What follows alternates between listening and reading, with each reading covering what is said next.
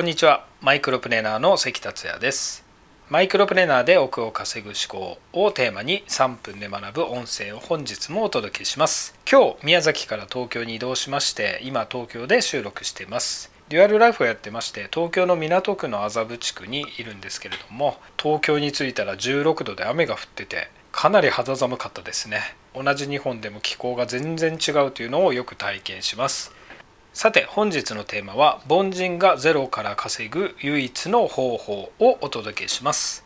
あなたが凡人かどうかは分かりませんけれども僕は過去にすごく勘違いしてたことがあったんですね。それが何かというとあっという間に億万長者になるような星の下に生まれたぐらいに思ってた頃があったんですね。もちろんやることはやってっていうのはありましたけれどももうトントン拍子で成功していくみたいなイメージがありました。しかし成功にはそれなりの思考や行動っていうのが大事なんですよね。そこを飛び越えていきなり結果っていうのは出ないということを痛感しました。僕は3度どん底があったんですけれどもその時に自分は凡人だとそこを認識した時から人生が変わったという過去があります。そこで今回のテーマ凡人がゼロから稼ぐ唯一の方法なんですけれどもこれズバリ言いますと自分を商品にするということです。なぜ自分を商品にするかというと自分っていうのは世界で1人しかいないですよね。つまりライバルがいないっていうことなんですね。自分自身の価値を高めようと思ったらいくらでも高められます。それはつまり収入を自分で決められるっていうことになるんですよね。どの企業や会社も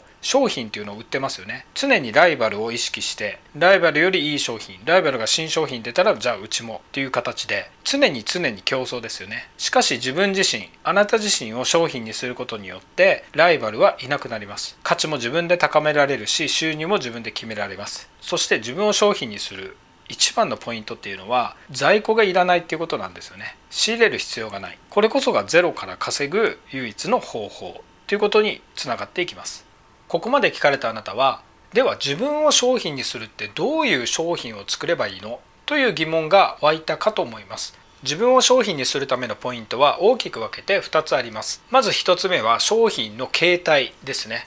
例えば動画であったり音声であったり PDF であったりテキストだったりこういったどのような形で提供するかという形態ですね。でもう一つはコンセプトですね。このコンセプトっていうのはそれぞれの方で異なります。コンセプトというのは3つあります。1つはその商品を購入してくださるお客様。ターゲットですね。2つ目はその商品の特徴やメリット。3つ目はお客様がその商品を使ったことによってどういうふうなメリットがあるか。これをベネフィットって言いますね。そのようにしてあなたの商品を作り上げるということになります。今回は凡人がゼロから稼ぐ唯一の方法として自分を商品にするをお届けしました。またこれについては別の音声で深くお話ししていきたいと思います。それでは今回は以上です。また明日。